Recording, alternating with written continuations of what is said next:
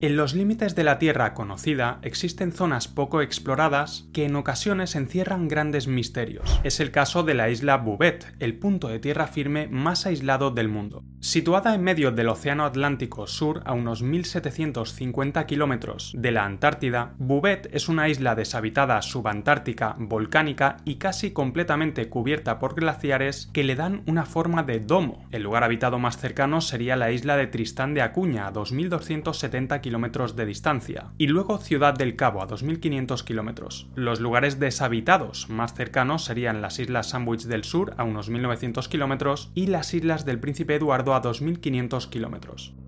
La isla Bouvet tiene un área de 49 kilómetros cuadrados, de los cuales el 93% está cubierto por glaciares que bloquean las costas sur y este. En las costas libres de hielo se pueden ver playas negras de arena volcánica, pero no hay ningún puerto, por lo que es difícil aproximarse con una embarcación. La forma más fácil de acceder a la isla sería en helicóptero, aterrizando en el único terraplén disponible.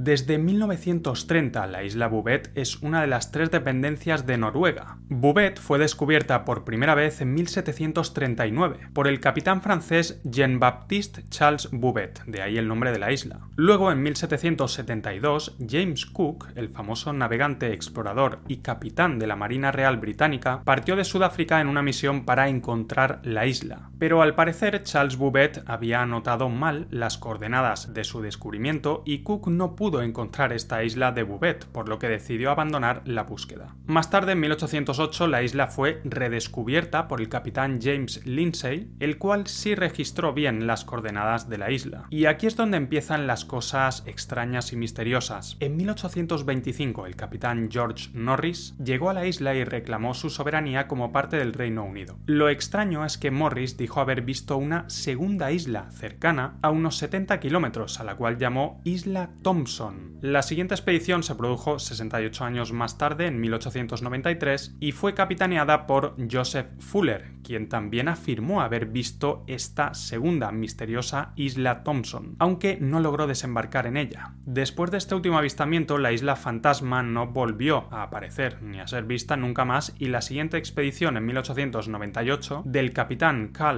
Chun negó que hubiese una segunda isla cerca de la isla Bouvet. Sin embargo, Thompson Island siguió apareciendo en los mapas hasta por lo menos el año 1943 y en 1967 un estudio especuló con que esta isla fantasma podría haber desaparecido a causa de una erupción volcánica ocurrida entre 1893 y 1898. Tras la expedición antártica noruega que transcurrió entre 1928 y 1929, la isla Thompson fue declarada inexistente por varios marinos noruegos. Años más tarde también sucedió algo extraño en la isla Bouvet. En 1964, una patrullera antártica enviada por el gobierno sudafricano para establecer una estación meteorológica en Bouvet, encontró un bote salvavidas de madera abandonado en una especie de laguna. Este bote no tenía ningún tipo de inscripción o identificación y a 100 metros del lugar encontraron dos remos, un bidón de 200 litros y una boya metálica de cobre que alguien había roto a propósito. Todo esto se encontraba bien conservado, por lo que los expedicionarios realizaron una breve búsqueda por la zona por si quedaba algún náufrago, pero no encontraron nada. Varias posibles explicaciones surgieron respecto al origen de este misterioso bote abandonado. Por ejemplo, se sabe que la Unión Soviética visitó la isla Bouvet en 1958 con fines científicos durante una expedición al Polo Sur. Algunos teorizan que un grupo de estos marineros soviéticos desembarcó en la isla con un bote que luego tuvieron que para ser rescatados en helicóptero por las duras condiciones meteorológicas. Otra explicación tiene que ver con una expedición de radioaficionados estadounidenses en 1962. No se sabe muy bien el origen de este bote abandonado en la isla Bouvet.